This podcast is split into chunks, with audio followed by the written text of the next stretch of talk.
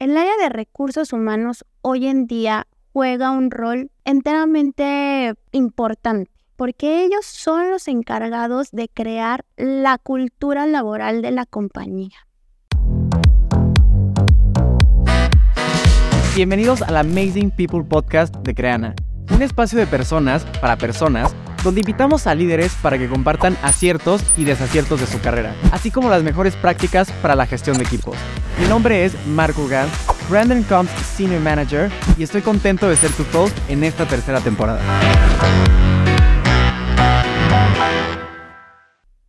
Bienvenidos al episodio final de Amazing People Podcast de la tercera temporada. No es un secreto que un buen programa de beneficios tiene un impacto directo en las métricas de retención, engagement, productividad, satisfacción y hasta retención de talento. Según un estudio de Glassdoor, el 57% de los empleados considera que los beneficios y las prestaciones son uno de los principales factores que influyen en la satisfacción laboral y en la percepción de una cultura organizacional positiva. En este episodio conversaremos con una increíble invitada sobre la importancia que tienen los beneficios corporativos para las empresas y discutiremos las claves para diseñar programas de alto impacto. La verdad estoy súper contento de tener hoy en día a Ofelia Basallo, Vice President of Commercial Sales and Co-Founder de Aurora Beneficios. Bienvenida, Ofe, ¿cómo estás? Muy bien, Mark. Muy honrada con esta invitación. La verdad, feliz de estar aquí con ustedes y poder compartir un poco. Ay, no, muchas gracias a ti por estar acá. Aparte de que ya nos conocemos, sí. ¿no? Entonces esta plática va a ser súper fluida y eso me encanta. Antes de que podamos empezar a, irnos a la temática del día de hoy y hablar de este tema de beneficios, normalmente en este espacio nos gusta mucho que la gente conozca a nuestros invitados, ¿no? Y para ello tenemos una dinámica. Y esta dinámica es en la que quiero que tú te presentes, ¿ok? Entonces quiero que te presentes y nos cuentes un error y un acierto que has tenido en tu vida personal o profesional que te hagan ser la persona que eres hoy en día. Muy bien, bueno, pues yo soy Ofelia Basallo, soy vicepresidenta comercial de Aurora Beneficios y cofundadora eh, tengo más de 10 años de experiencia eh, corporativa porque tengo una carrera corporativa y pues también este es mi segundo emprendimiento. Eh, como emprendedora, la verdad es que desde hace muchos años tuve esta inquietud y empecé mi primer emprendimiento. Este es mi segundo emprendimiento. Muchos años de mi vida estuve combinando el mundo corporativo con el de emprender, pero pues aquí estamos y podría decir que uno de mis grandes errores, aunque he cometido muchísimos, muchos, muchos toda la vida, eh, sobre todo en, en, el aspecto, pues, profesional, ¿no? Pero creo que uno muy grande fue cuando lancé mi primer emprendimiento y no quise asociarme con más personas, ¿no? O sea, tenía un socio que era socio capitalista, pero realmente todo el emprendimiento lo llevé yo sola. Y esto eh, evidentemente se vio reflejado en la capacidad y la rapidez de crecimiento de ese emprendimiento. Si yo hubiera tenido un equipo muchísimo más robusto, eh, con conocimientos que a lo mejor yo no dominaba, pues el crecimiento de este emprendimiento hubiera sido mejor, Mucho más rápido. Exactamente. Pero al mismo tiempo, este error para mí, pues también fue en cuestión personal no del negocio personal, fue un acierto, porque eso me hizo darme cuenta y probarme de que yo puedo correr un negocio sola, ¿ok?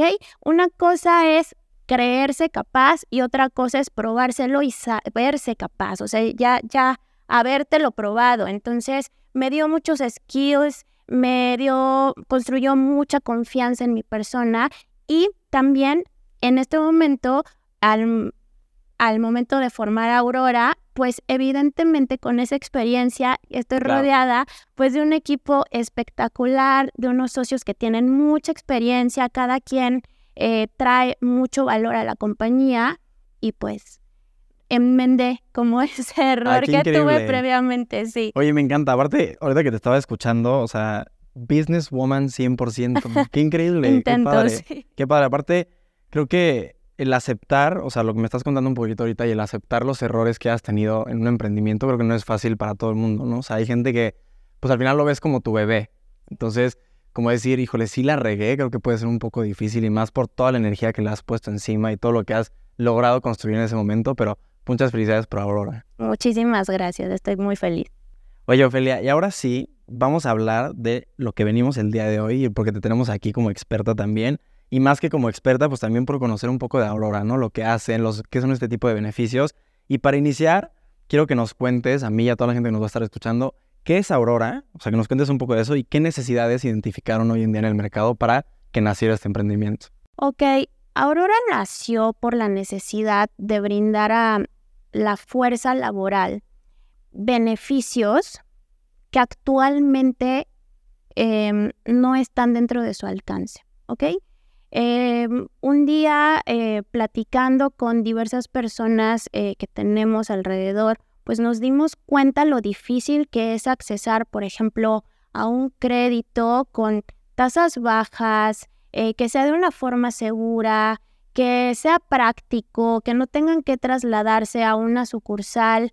Y pues todo eso eh, orilló, originó a que nosotros abriéramos Aurora, porque también nos hemos topado que la mayoría de las personas que están laborando ahorita en México eh, tienen beneficios bastante limitados. A veces llegan y contratan el seguro de vida y es el primer seguro de vida que han contratado desde que nacieron, entre su vida, ¿no? O eh, seguro de gastos funerarios, eh, muchas cosas que es la primera vez precisamente porque no era accesible para cierto segmento de la eh, población laboral, ¿no?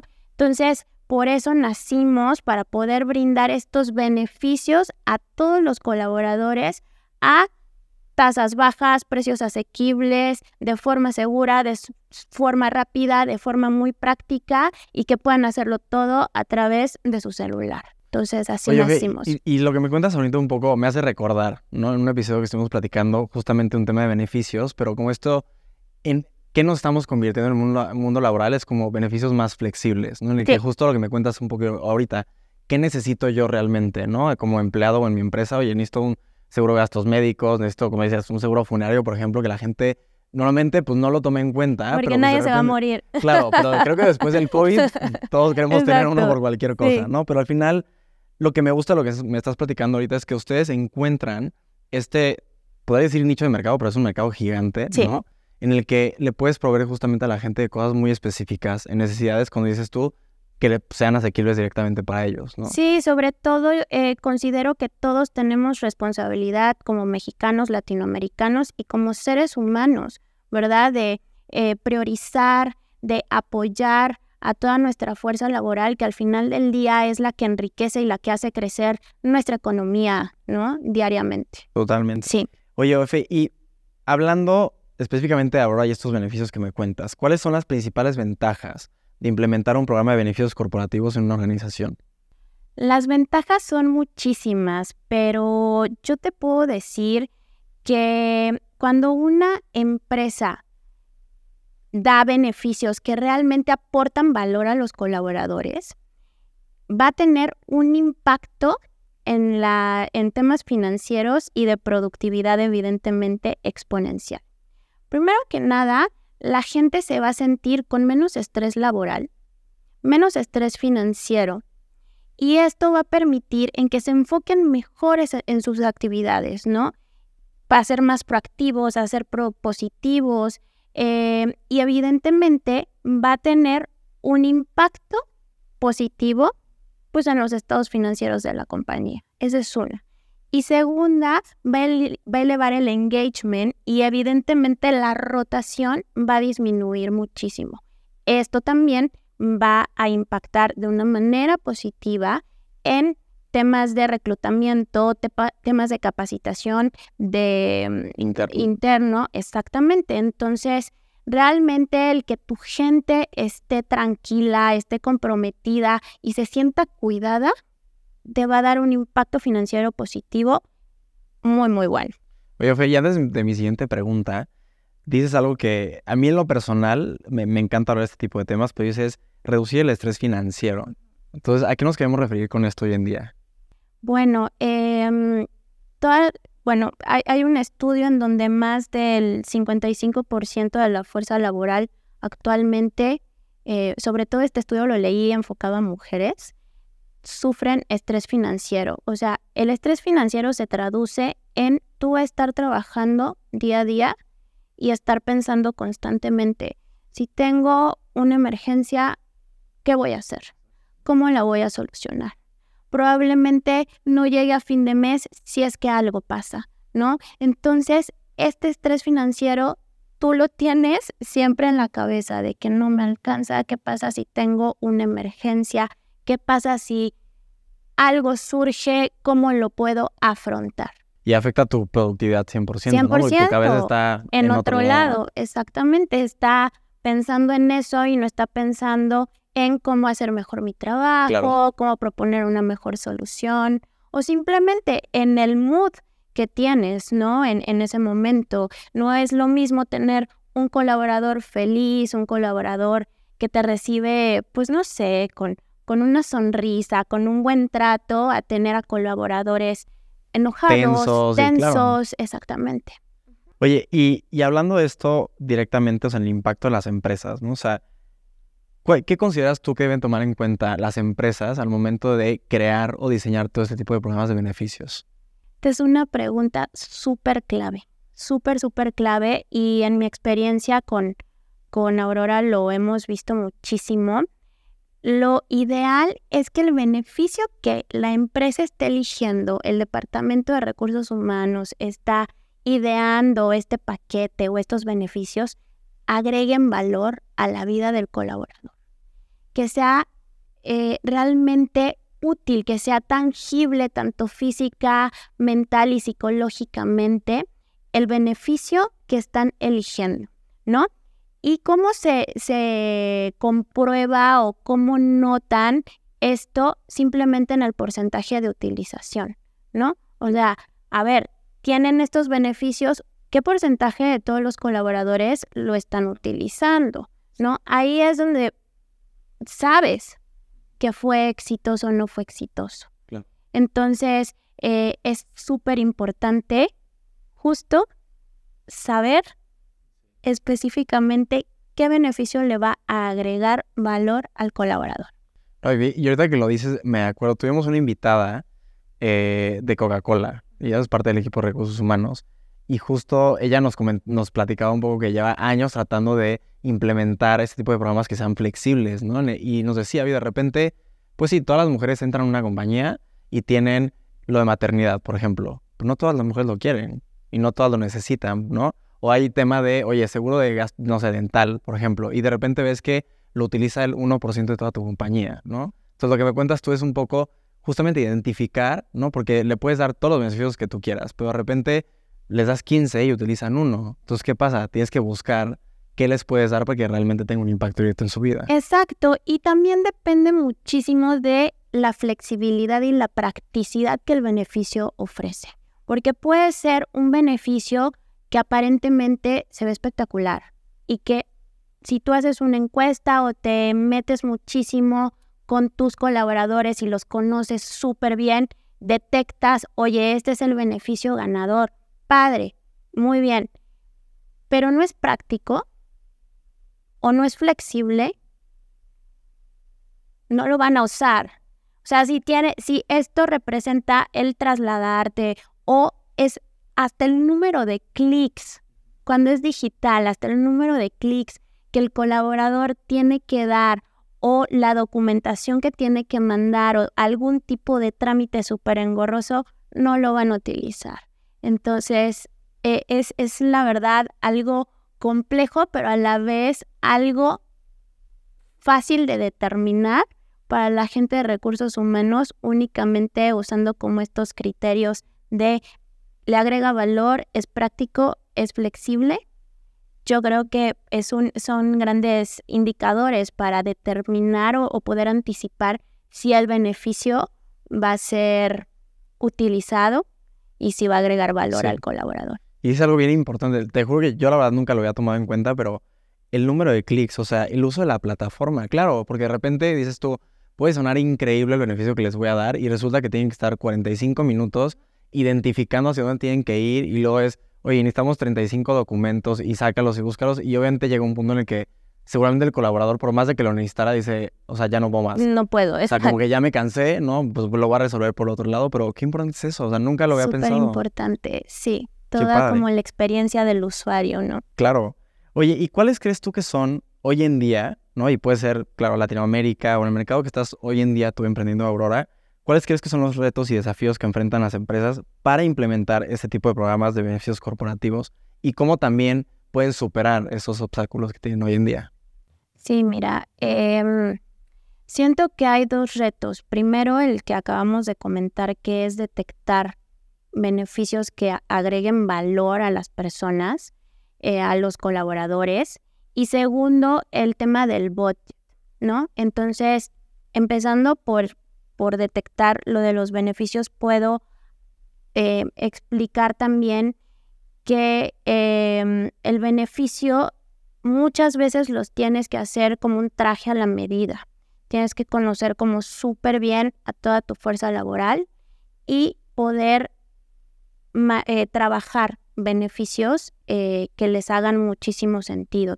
a mí me gusta mucho poner ejemplos, te voy a poner un ejemplo. Eh, nosotros acabamos de hacer un plan de beneficios para una empresa de reparto Em, eh, que está en toda Latinoamérica, que tienen unas mochilitas naranjas, ¿verdad? Entonces, nosotros hicimos este plan con seguros, por ejemplo, que protegen sus herramientas de trabajo, como su motocicleta, como su celular, como su bolso. Entonces, realmente el poder ser así de específicos y que les agregue valor también en las herramientas que están utilizando día a día para trabajar, pues es fenomenal. Tienen que ser también muy flexibles. Por ejemplo, eh, si llegas a una compañía y ofreces telemedicina, probablemente para el colaborador, o sea, sea muy bueno. Pero, oye, ¿y si quiero implementar la telemedicina también para mi hijo, mi esposa, para todos los miembros de la familia, o sea, toda la gente que vive conmigo, poder tener esa flexibilidad para poder ampliarlo. Para poder ampliarlo. Entonces, em, es, es, un traje a la medida realmente de los para los colaboradores de lo que van a necesitar y lo que les va a hacer sentido. O un crédito. Si saco un crédito, oye, pero en lugar de tres meses lo puedo diferir a seis. Por supuesto que sí. ¿no? Y si lo pago antes, no te voy a penalizar. O sea, ser muy eh, flexibles, ser muy prácticos y también ser empáticos, porque no está peleado el negocio per se con buscar el bienestar y el desarrollo de la fuerza laboral, ¿no? Entonces, ese es el primer reto para todos los, los de los departamentos de RH o de finanzas. Y el segundo reto es el budget, ¿verdad? Eh, a partir de, la pandemia, eh, lo que estuvimos viendo en el mercado es que muchas compañías empezaron a reducir los presupuestos, ¿verdad?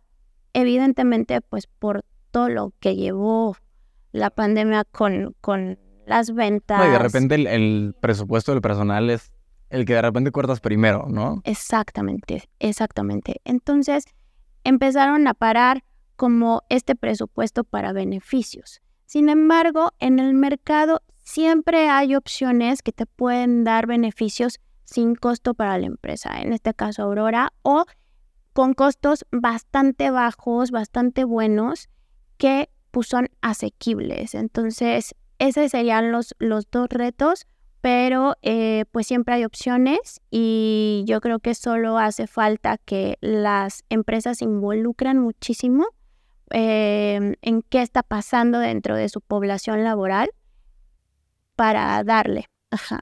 Oye, Ofe, y antes de irme con la otra pregunta, eh, ahorita justamente que estás hablando como del involucramiento de, las empresas, ¿no? Y me platicas un poco y de repente hay beneficios que a la empresa no le genera un gasto, ¿no? Posiblemente le genera algún gasto al colaborador, pero creo que es esa facilidad en el que alguien como yo como empleado, por ejemplo, cualquier colaborador, pues nunca hubiera podido encontrar ese beneficio, ¿no? O sea, por más que lo buscara por fuera, es siempre mucho más fácil tenerlo a través de una empresa, ¿no? Y que la empresa te pueda buscar esas soluciones, como dices tú, ¿no? Para que tengas una mejor vida, estés feliz, tengas productividad.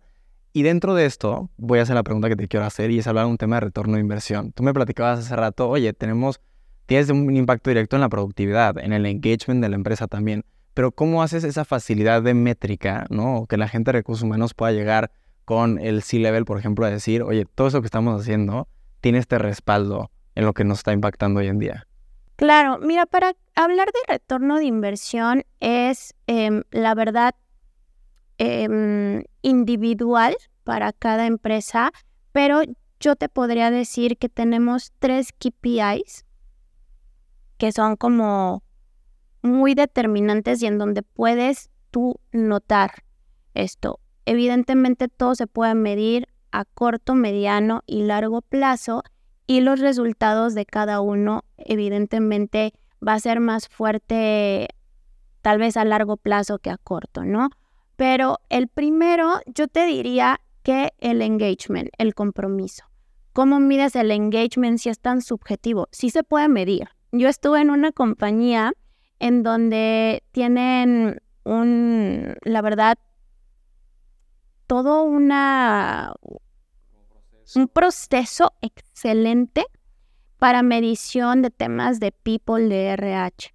Entonces, anualmente teníamos una encuesta de engagement, en donde con una serie de preguntas, que eran bastantes, eran yo creo que aproximadamente unas 40, 50 preguntas. Sí, sí, sí, claro, pero realmente no son preguntas tediosas, o sea, son preguntas que hasta te da felicidad leerlas porque te preguntan aspectos que realmente son importantes para el colaborador expresar, ¿no?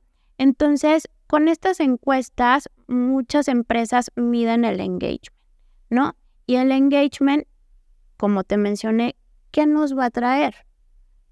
Productividad. Tú puedes eventualmente medir a final del año o cada trimestre el crecimiento que va teniendo la empresa, el crecimiento que va teniendo la compañía. Y eso, ¿cómo se ve? En dinero, en las utilidades, en lo que está Sí, lo que estás generando. En generando, exactamente. Entonces, un es engagement, dos, productividad y también puede resentirlo de manera a más corto plazo la gente eh, que recluta, el área de reclutamiento, ¿no? ¿Por qué?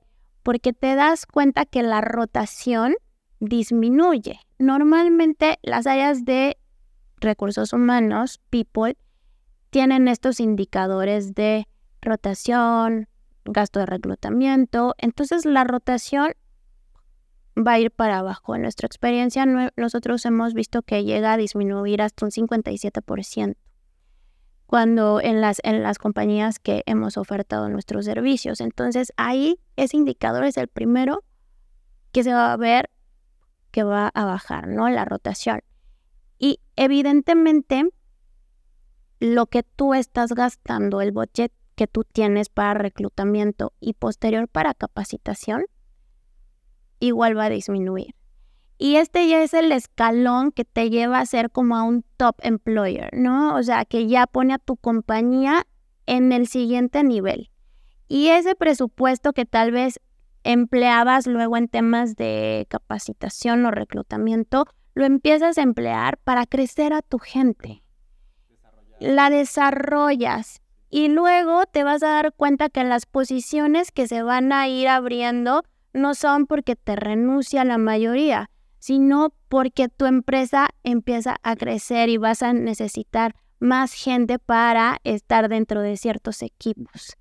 Y cuando abras esas vacantes, vas a tener una lista inmensa de gente que va a querer trabajar eh, o va a querer ese puesto.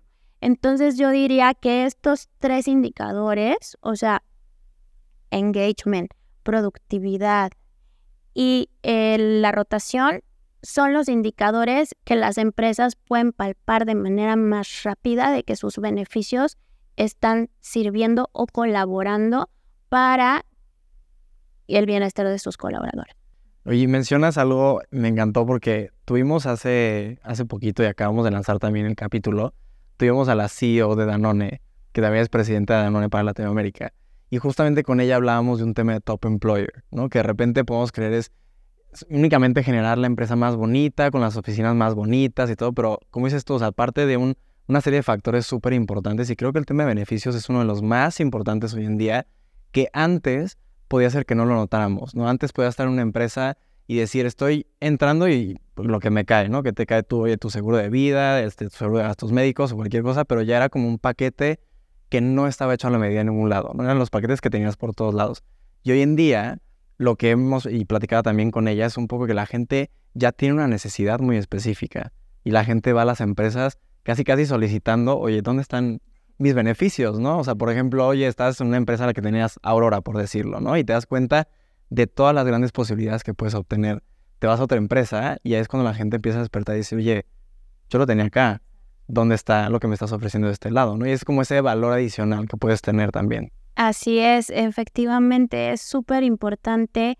Eh, yo creo que la historia ha venido cambiando primero empezó todo en la revolución industrial, ¿no? Súper deshumanizado, pasó un, un, aspecto a ser más humano, luego al, al, crecer y entrar la globalización nos volvimos a deshumanizar, pero ahora las nuevas generaciones están siendo igual más conscientes de lo importante que es su bienestar eh, personal y también los directivos de las empresas están dando cuenta pues de esta corriente y, las necesidades que tenemos como seres humanos que evidentemente están empezando a impulsar nuevamente el bienestar humano para eh, obtener pues lo mejor de las personas que trabajan dentro de la compañía. Claro. Sí, entonces creo que sí, estamos ahorita en esa era y cada vez eh, las nuevas generaciones exigen más, ¿no? como que nos empezamos a quedar menos callados y le decimos, oye, pero ¿por qué aquí no podemos No, ahora todos levantan la mano. Sí, exactamente. Antes, alguien quiere decir algo y no, nadie quiere decir nada. Sí, ahorita, oye, ¿por qué esto? ¿Por qué no lo otro? La verdad es que esa evolución ha sido bastante positiva. Oye, Ofe, y tenemos una última pregunta, ¿no? En nuestro script para este podcast y la verdad es que te la voy a cambiar. No te la cambio solo porque te conozcas, sino te la voy a cambiar porque durante toda esta plática ya me la has respondido, ¿no? O sea, me has hablado un tema de cómo evalúas estos beneficios, también cómo los puedes ajustar, el impacto que tienen las empresas. Entonces, para no ser redundante, te platico que en otros episodios les hemos hecho preguntas a nuestros invitados, especialmente los que están hoy en día en recursos humanos, cuál es la importancia para ellos de ser parte de ese equipo, ¿no? sé qué es lo que más les emociona. Entonces, a ti te lo quiero preguntar un poquito tropicalizado, distinto, distinto hacia tu posición y es que me cuentes cómo ves tú los equipos de recursos humanos hoy, o sea, cuál es la importancia de su rol en las compañías y qué es lo que te emociona también en trabajar con estos equipos. Claro, mira, realmente yo creo eh, en una empresa, la columna vertebral es el área de logística. La que hace crecer todo el cuerpo eh, es el área comercial pero la que lo mantiene funcionando y con vida es el área de recursos humanos. ¿Ok? El área de recursos humanos hoy en día juega un rol enteramente importante. ¿Por qué? Porque ellos son los encargados de crear la cultura laboral de la compañía. Y la gente es, en la mayoría de las compañías, el recurso más preciado de ellas. No son los activos fijos, no son los activos financieros, sino la gente.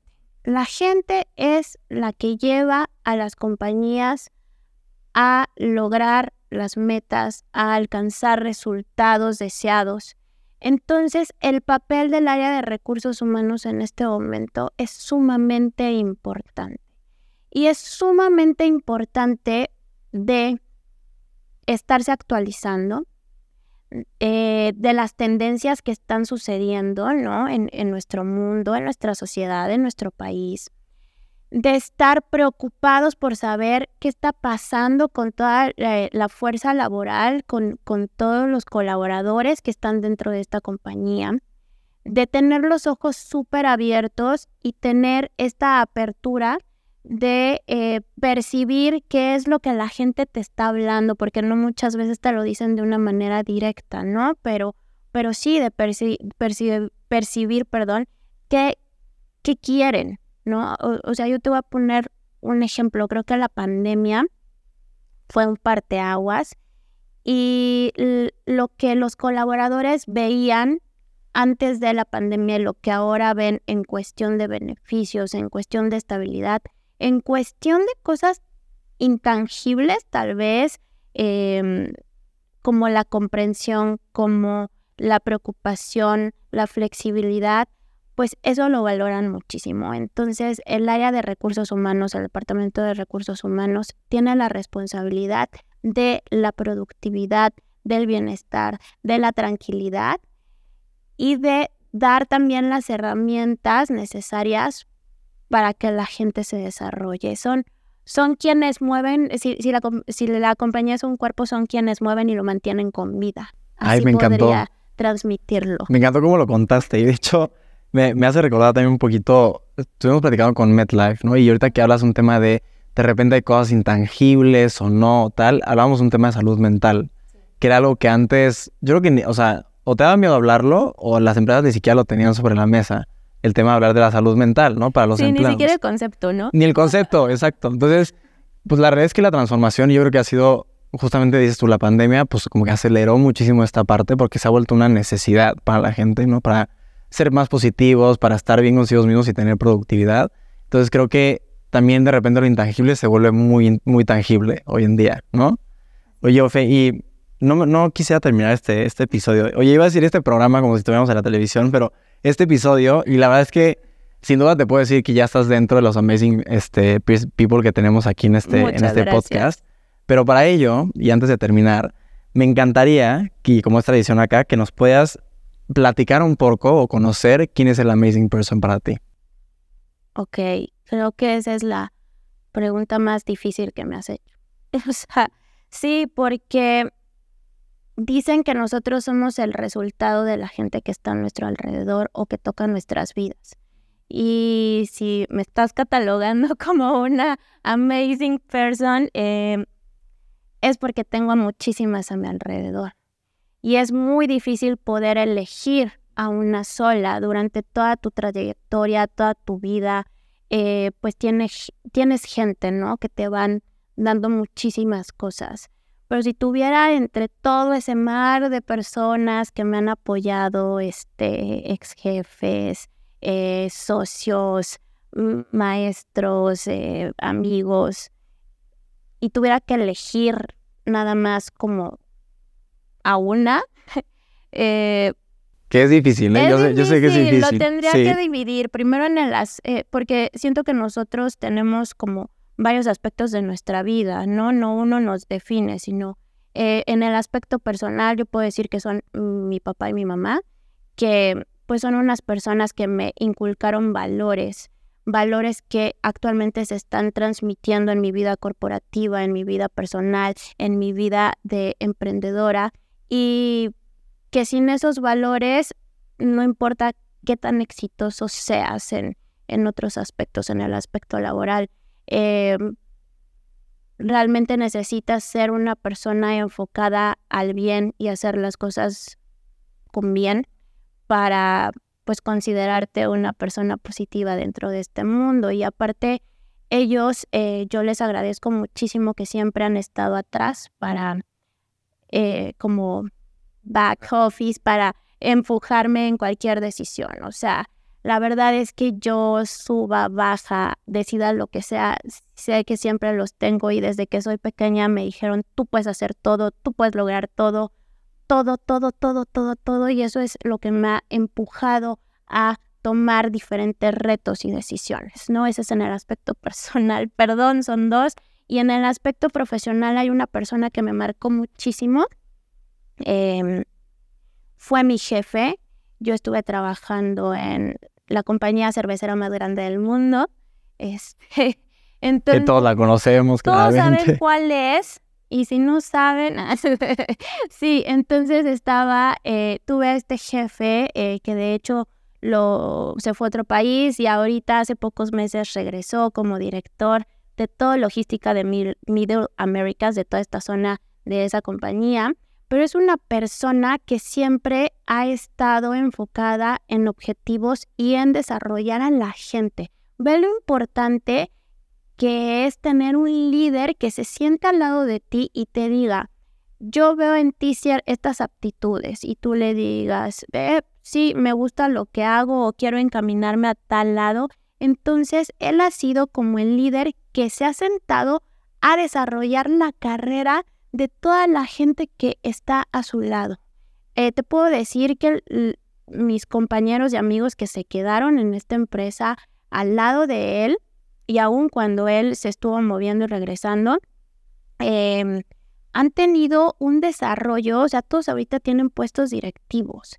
Es impresionante. Y todo el trabajo este previo de preparación y que ve eh, junto contigo, junto a lo que quieres, a dónde eh, quieres como llegar o qué quieres construir, eso es impresionante. Su ética para el trabajo, no tomarse las cosas de una forma personal, no ser prepotente, no ser em, pues una persona con malos tratos ni tener preferencias y sobre todo el impulso que les daba o que nos daba a todas las mujeres y compañeras es increíble y, y la humildad de el poder explicarte aunque él estuviera súper ocupado y sentarse y abrir su libreta y empezarte a explicar hasta en una tipo forma pues no sé, paternal, ¿no? Obviamente siempre todo súper profesional, con, con, los límites muy profesionales, entonces yo a, él lo admiro mucho. Manuel, este, te voy a mandar este podcast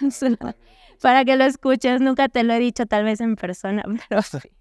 Oye, qué padre, y, antes de, terminar, me encanta lo que dices, porque en primera, creo que es la cuarta invitada que tenemos aquí que nos dice como, híjole, qué difícil poderte decir una Amazing Person. Y claro, es súper difícil, ¿no? Hay gente que nos lo ha dicho súper rápido, porque hay una persona que seguramente ha marcado desde casi que nace hasta, hasta el día de hoy, ¿no? Pero es la cuarta que nos dice que es muy difícil podernos poner una sola persona.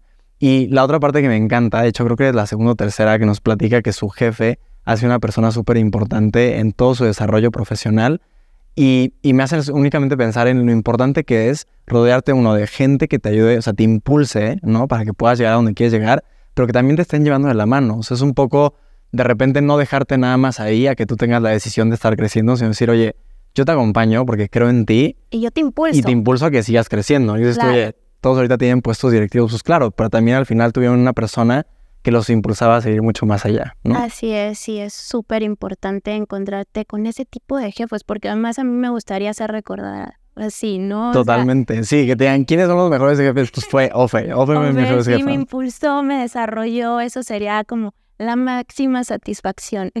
oye, Ofe, pues muchísimas gracias por habernos compartido eso. Gracias la a verdad, ti. disfruté mucho platicar contigo. Este, antes de terminar, felicidades por Aurora, o sea, espero que les vaya muy bien y más allá de, eso, o sea, qué padre que hayan encontrado este nicho y que estén resolviendo cosas hoy en día para, para la gente en el mundo laboral, así que muchas felicidades y gracias por estar acá. Muchas gracias a ti y a Creana por la invitación. Honrada y muy feliz. Muchas gracias. Pues estas fueron las últimas, últimas pláticas de, de, este podcast, de esta temporada. La verdad es que disfrutamos mucho haber estado aquí a todos nuestros invitados. Los esperamos en la cuarta temporada de Amazing People Podcast, que estará saliendo muy próximamente. Muchas gracias. Thank you.